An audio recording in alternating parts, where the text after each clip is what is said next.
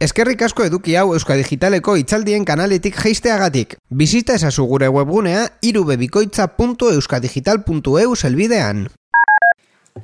Eh, bueno, eh, eskerrik asko, eh, gonbidatzeagatik eh, hemen eh, azalpenak ematera. Eh, gonbidapena onartu nuenean, enekien eh, hainbeste teknofilo zinguratuta egongo nintzela, baina ez da ez da arazo, nien naiz teknofoboa lasai.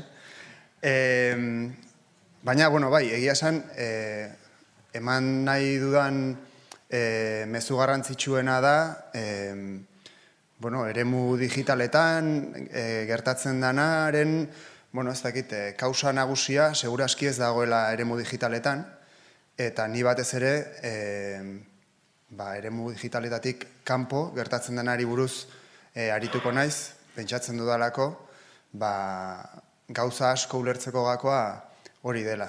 Eta, bueno, bukaeran aipatu egingo dut, baina bukaeran aipatzea zapartu eraintxera aipatuko dut. E, ez da egit, e, pentsatzen dut, e, bueno, garaian e, entzungo zen dutela, nola e, garatu zen udaberri arabiarra, ez da, horre asko hitz egin zen e, sare sozialetaz, baina nagusiki, e, horro ikerketa interesgarria daude horri buruz, e, bueno, nagusiki, e, hor gertatzen zen, sare sozialetan gertatzen zena oso garrantzitsua izan zen, baina e, sare sozialetatik kanpo, plazetan, kaleetan, e, jendearen elkarrizketetan eta mobilizazioetan hor gertatzen zenak baldintzatu zuen e, bereziki sare sozialetan gertatzen zena, ez? Bueno, ba, hasi ingo naiz. E, nire, ah, bueno, ikusi dute, PowerPointik gabe etorri naiz, ni Josuren e, fronteko naiz. E, bueno, ba, besterik gabe. E, bueno, oain dela desente, mila atzireun dela mabian, Francis Fukuyamak e, aldarrikatu zuen historia amaitu egin zela. Wikipedian, wishful thinking e, begiratzen dugunean, Francis Fukuyamaren argazkia agertu beharko litzateke. Historia etzen fotograma horretan gelditu. Gauza asko gertatu dira arrezkero, eta behar bada oraindik ez dugu ia ezer ikusi. Gure garaiaren ezaugarri bakarra aukeratuko aukeratu beharko banu, ba segurazki esango nuke trantsizioa dela. Gure garaiaren ezaugarri nagusia trantsizioa dela. Gurea ez da edo zeinaro. Momentu honetan, seigarren desagertzea handia hasi da. Zientzialariek esaten duten ez.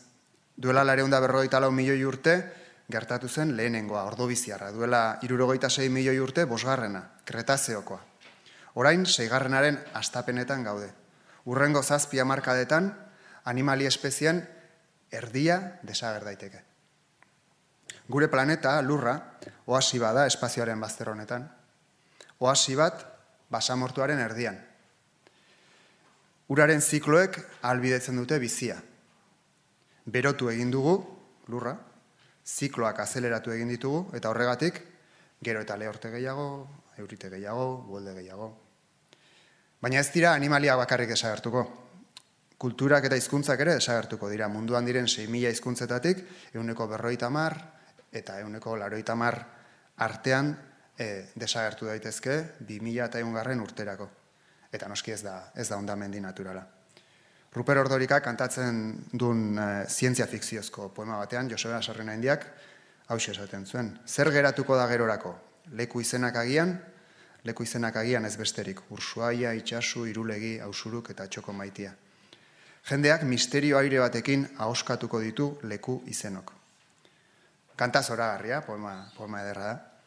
Nere asmoa ez da apokaliptiko jartzea, nere asmoa da esatea e, gaur egun egiten dugunaren araberakoa izango dela etorkizuna. Eta egiteko aukera handiak dauzkagula. Beraz, egiten dugunaren araberakoa izango dela. Lev Bigotski, e, zientziaren arloan erraldoi bat izan zen. Eta hala ere oraindik ez da behar bezain ezaguna.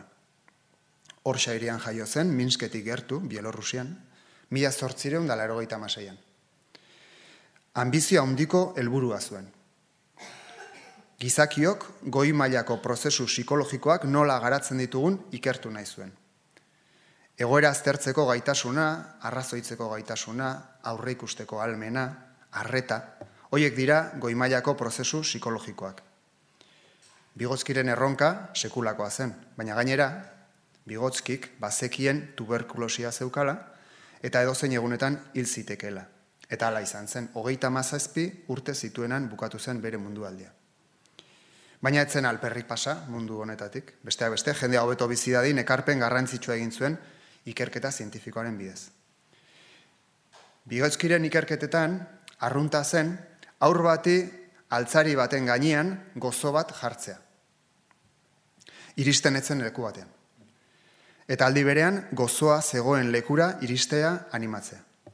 Bigozkik egiaztatu zuen aurrarentzat ekintzen bidez saiatzea bezain garrantzitsua zela, egiten ari zenari buruz eta egin nahi zuenari buruz hitz egitea. Ekintza bezain garrantzitsua zen hitza. Erronka zaildu ala, umeari jartzen zioten erronka zaildu ala, aurrak gehiago hitz egitera jotzen zuen. Eta erronkari aurre egiteko hitz egitea debekatzen zietenean, aurre, aurrek ezin izaten zuten beren helburua lortu ukitzen, usaitzen eta batez ere ikusten duenak ezartzen dizkio mugak tximuari. Aurrak ordea hizkuntza ondo erabiltzen ikasten duenean, zuzenean automaten ez dituen bideak irudika ditzake hizkuntzaren bidez. Hizkuntzak ahalbidetzen duen irudimenak errotik eraldatzen du aurraren eremu psikologikoa. Bertan ez dagoena ere integratu egiten da aurraren ikuspegian. Azken batean gizakiari hizkuntzak sekulako askatasuna eman diezaioke. Eta are eraginkorragoa da bestekiko interakzio aberasgarrietan erabiltzen dugunean. Bigoskik utzi zigun kontzeptu garrantzitsuena agian, garapen hurbileko eremua da. Honela definitu zuen. Bakarrik egin dezakegunaren eta beste norbaiten laguntzaz egin dezakegunaren arteko aldea da, garapen hurbileko eremua. Bakarrik egin dezakegunaren eta beste norbaitekin, norbaiten laguntzaz egin dezakegunaren arteko aldea. Honezkero baten batek galdetuko zion bere burua, ia hone guztiak ze zer ikusi daukan hemen gaur azter dugunarekin. Gogora dezagun hitzaldiaren izenburua. Zergatik da garrantzitsua daukaguna sozializatzea eta nola lotzen da hori ingurune digitalekin. Bueno, adibide baten bitartez azaltzen saiatuko naiz. Adibide hori kultur sorkuntza da, sorkuntza artistikoa. Askotan pentsatu ohi dugu sorkuntza individuo batek bere bakardadean ekoizten duen aurkikuntza dela. Marrazki bizudunetan personai bati bombila pizten zaionean bezala. Ideia hori emeretzigarren mendean indartu zen, genio sortzailea, originaltasuna, e, originaltasun individuala bereziki, plagioa. Ukazina da individuak zer esan handia duela sormen prozesuan, hori ezin daukatu. Baina sormena funtxean, aurretik existitzen diren osagaiak hartzea, berkominatzea, forma ematea, edatzea eta legitimatzen saiatzea dela. William Shakespeare delako batek oso garbi zeukan. Bueno, William Shakespearek eta bere lankidek. Sorkuntza taldeko ekalegia. Ezagutzen zituzten historiak hartzen zituzten, berrera bile egiten zituzten, Williamek forma ematen zien eta taldean historia berria erabiliala obra borobildu egiten zuten. Sormen prozesuan ez zuten bakarrik idazleak eta aktorek parte hartzen. Tartean publikoak ere parte hartzen zuen. Errementariak, bizarginak, kandela egileak, fisikariak, idazkariak, jostunak, jauntxoak, pop kulturan bezala, Shakespeareen lanak ikustera askotariko jendea joaten zen antzokira. Saioa ikusten zuten bitartean, jan eta edan egiten zuten. Aktorei hitz egiten zieten. Antzezpenari buruzko iruzkinak ozen partekatzen zituzten eta horre guztiak lagundu egiten ziren Shakespeare eta bere lankidei idatzizkoa hobetzen. Idatziz aurretik idatzi zutena hobetzen. Bigoskiren aurrekin gertatzen zen bezala, interakzioak albidetzen zien erronkari fundamentuz aurre egitea. Interakzioa intentsitate handikoa eta aberasgarria bada, errazagoa izango da bikaintasunera hurbiltzea. Urrezko aroan, orain dela urte gutxi, nola egin zituzten telebistako serie honenak, The Wire, Six Feet Under, Mad Men, ba, gidoiak taldeka idazten zituzten interakzioan. Era berean zientzian ere gero eta arrarogoa da kalitaz, kalitatezko lanak bakarka egin alizatea. Zientzian lehenik ba, aurretik beste egindako lana irakurtzen da, itortzen da, eta gero norberak bere taldearekin ba, ekarpena egiten du ez, hori ere e, artikulo zientifikokotan ba, egitura hori jarraitzen da zurrun. Artetan gauzak ez dira hainbeste aldatu. Baina harrigarriena ez da e, metropolietan hori ez aldatzea. Harrigarriena da, nola guk, kultura eta hizkuntza gutxiagotuetan moldatzen garenok, nola guk metropoliaren eredua hain hurbiletik segitzen dugun. Metropoliaren emeretzigarren mendeko paradigmak harrapatuta gauzkala dirudi. Azken urteetan sarritan entzun dut adibidez euskal literaturan. Arazoa ez dela ekoizpena, arazoa irakurle falta dela. Nik uste dut erronka ez garela ondo enfokatzen ari. Liburu batek irakurle gutxi badauzka, bueno, pentsatzen dugu arazoak hiru izan daitezkela. Batetik obra, ba, edo kalitate falta, publikoa ez dela, publikora ez dela ondo egokitzen, beste batzuekiko leian galtzaile ateratzen dela, pentsa ezakegu arazoa hartzailea dela. Ez dagoela prestatuta, ez dela enteratzen. Eta pentsa ezakegu arazoa edapen kanala dela, obra ez dela ondo zabaltzen. Ziur aski, sozializazio arazoak aipatzen ditugunean, edapen kanalari buruz ari gara edo bestela ondo prestatuta ez dauden hartzaiei leporatzen diegu. Baina nik uste dut horrela pentsatzen dugunean Matrixetik pentsatzen ari garela, metropoliaren burmuinetik. Igorle hartzaile eredu sinplean erraz erortzen gara. Gure lana ezpada iritsi, behar duguna zer da, bozgorailu ozenago bat bakarrik. Bozgorailuak ondo daude, baina hori bakarrik behar dugu. Liburu bat aukeratzen dugunean, zergatik aukeratzen dugu bat eta ez bestea. Eta musika aukeratzen dugunean, hizkuntzagatik da. Kulturaren hiper eskaintza dago, mugarik gabeko azoka. Zergatik aukeratzen dugu bat eta ez bestea. Kalitateagatik, zer da kalitatea? Ez dut ukatzen kalitatea badagoenik, existitzen da, baina zer da? Fast and Furious pelikula ezautzen duzu? Fast and Furious, kotxeak eta... Be? Pelikula horietan e, legez kanpoko kotxe lasterketak dira ardatz. Pelikulez gain, Fast and Furious buruzko bideojokuak, soinu bandak, hostailuak, fantaldeak eta bilkurak daude. Fast and Furious mundua da. Eta beste gauza askoren oihartzuna dakar, eta markak uzten ditu. Kosta egiten zai sinistea Fast and Furious ekoizpenek inolako trastendentziarik ez dutenik, bere jarraitzaileen bizitzetan. Kosta egiten zait sinistea kontsumogai utxalak direla. Niri hogegarren mende hasierako italiar futurismoa gogorarazten dit, Fast and Furiousek. Filofasista izan zen e, futurismo ura.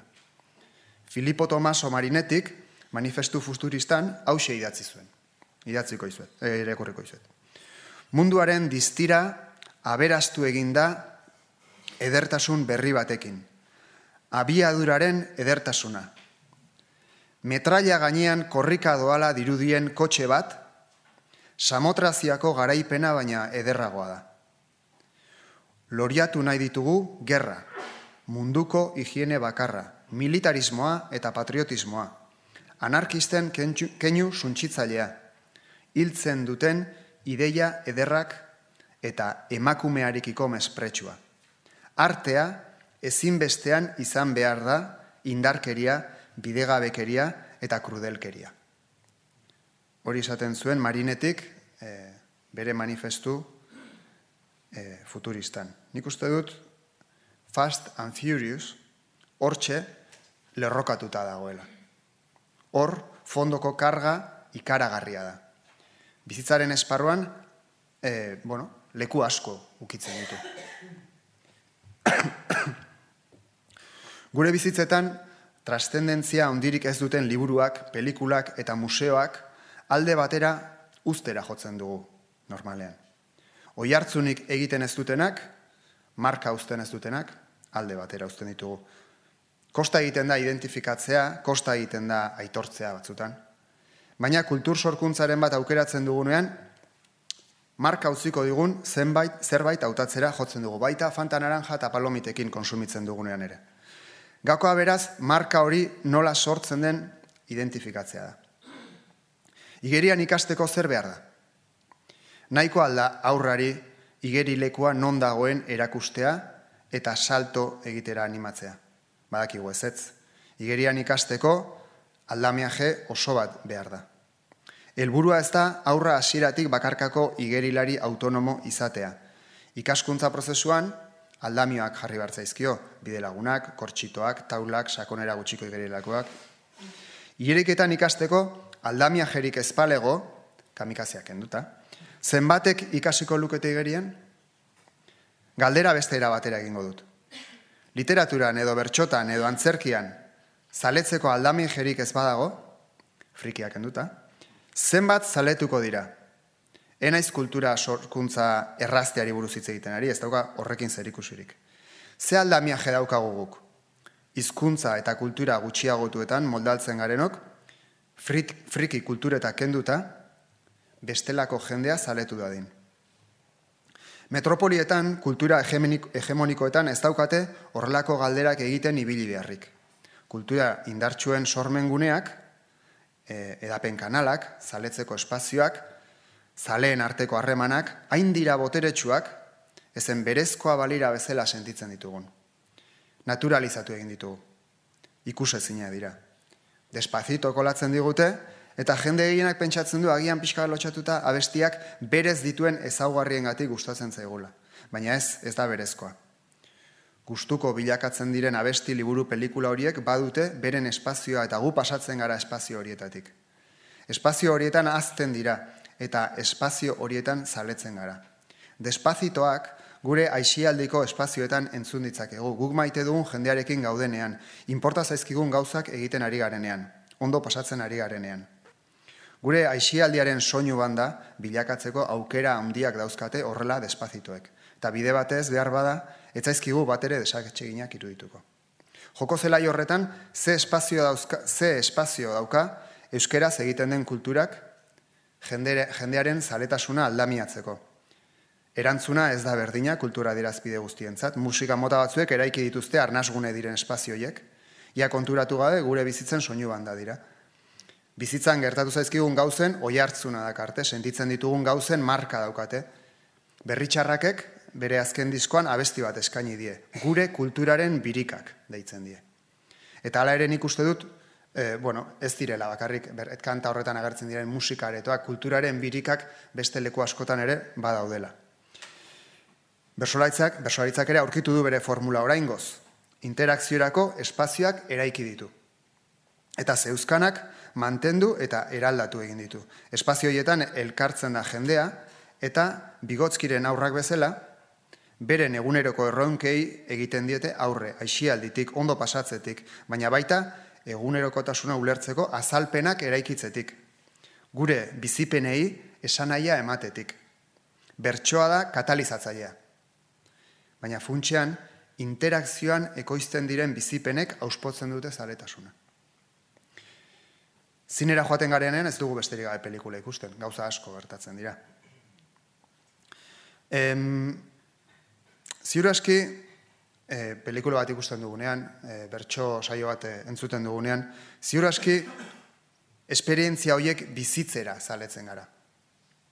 Nagusiki, esperientziak pizten du zaletasuna. Ez pelikulak, ez kantak, ez bertsoak. Esperientziak. Jendarte batean, testu inguru jakin batean, gertatzen diren interakzioek sustatzen dute zaletasuna sortzea. Besolaritzan adibidez, bersoaritza ardatz duten bizipenek albidetzen dute bersozaletasuna, ez bersogintza soilik. Ez bersogintzak soilik. Hortaz, esperientzia horiek bizitzea sustatzen dute, e, bueno, olako sustatzen dute esperientzia, beraz, komeni zaigu, olako espazioak sortzen, ba, alegina egitea, ez? Aurrekoan ertzainak taldearen kontzertura joan nintzen, alako batean, ezer ez da berdin kantan, inon baino alaiagoa izanen da kantatzen hasi zirenean, bueno, ia jende guztia hasi zen hori kantatzen, Eta, bueno, horiek etzian letra baten kanta soiak. Horro jartzun eta marka asko zeuden.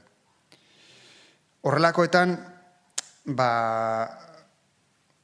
bai, hori, ez da, ez da kanta bat bakarrik, ez da. E, baina ze gertatzen da, zu literatur friki bat ez baldin mazara, liburua, behar bada, liburu bat besterik ez da ez? Urrundik begiratzen duzun igeri leku bat bezala, ez? Salto egin nire igeri lekura eta ikusiko duzu. Ba, behar bada, a priori, liburu horrek e, daukan trastendentzia utxala da. Gakoa ez da programatzen den edo ez bakarrik. Gakoa da, ea badauzkagun, edo ez, sorkuntza eta zaletasuna sustatuko duten espazio horiek. Leku imanak behar ditugu.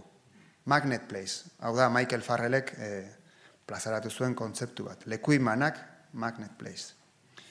Erakartzen duten lekuak, jendea elkartu da din. Biografiak gurutzatzen diren lekuak. Jendeak zaletasuna garatu dezan.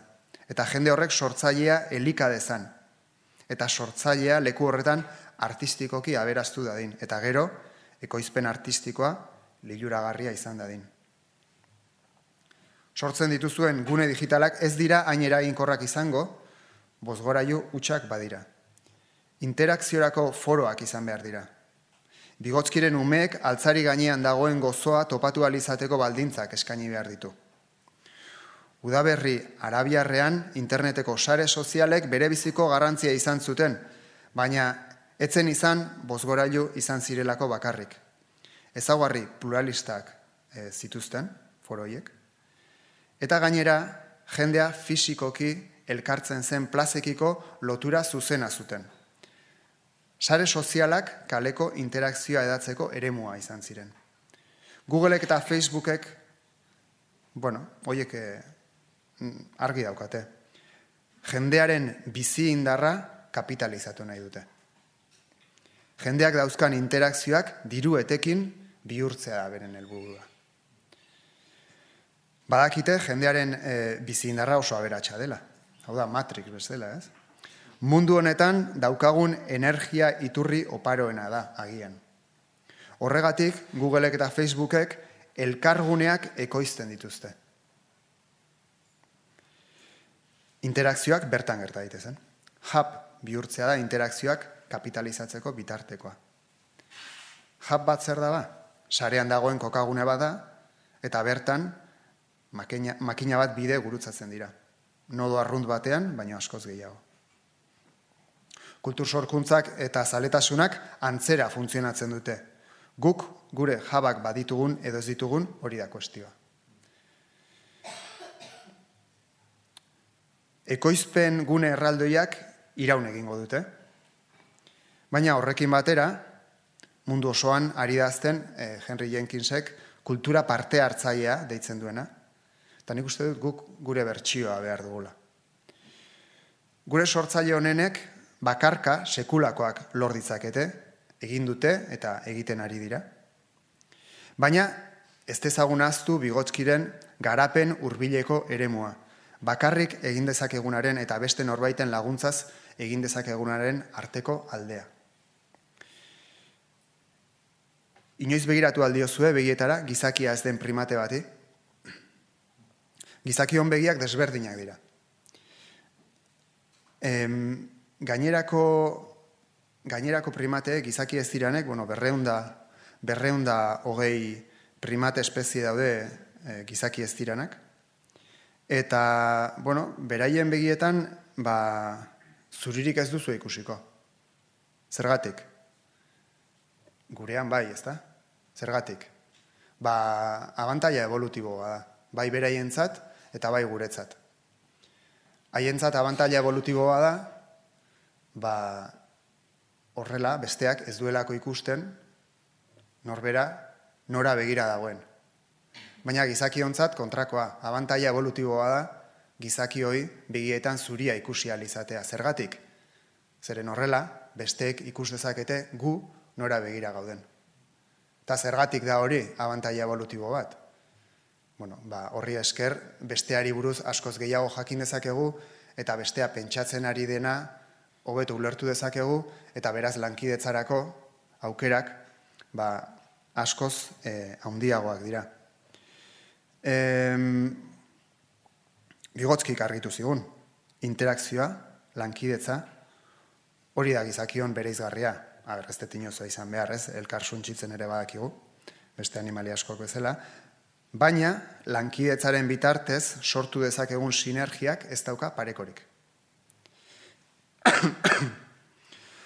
Europar kolonizatzaileek e, Maurizio Irla zapaldu zutenean, liluratuta gelditu ziren, bertan bizi zen eta inoiz ikusi ez zuten hegazti bitxi batekin. Gorputz sendoa zuen, ego lodiak, hanka motzak, mokoa handia. Ezin zuen egan egin. Baina kokoak beste inork ez bezala hautsi zitzakeen mokoarekin. Dodo deitu zioten. Dodo. Inoiz, ez zuen arrapakaririk ezautu. Bera harrapatu nahi zuen arrapakaririk. Inoiz, etzen mehatxupean sentitu. Eta ez zion beldurrik Europar kolonizatzaileari. Haiekin bizi izan zen larogoi urtez, harik eta betirako desagertu zen arte. Etzen eizatuta desagertu. Ez zuen lortu kolonizatzaileek eragin zuten ekosistema aldaketara egokitzea. Museoetan bere ezurdurak baino ezin dira ikusi gaur egun. Tambalako kezuaitzetik erortzen ziren fruitu helduak janez elikatzen zen dodoa.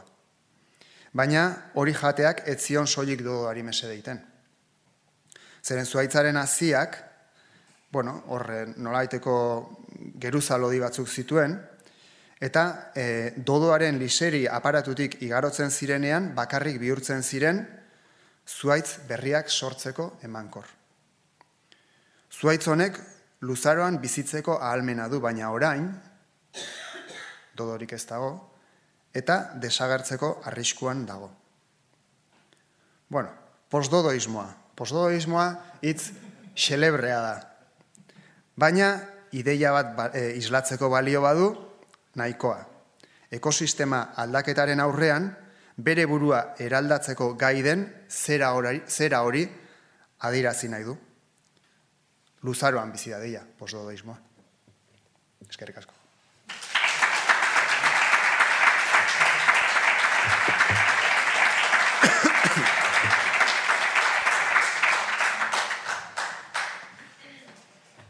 Itzaldi hau gustatu zaizu eta ekitaldi gehiago entzun nahi badituzu, sar zaitez itzaldiak.euskadigital.eus webunean. Euskadigitalen emititu ditugun itzaldi guztiak topatuko dituzu. Gogoratu itzaldiak.euskadigital.eus.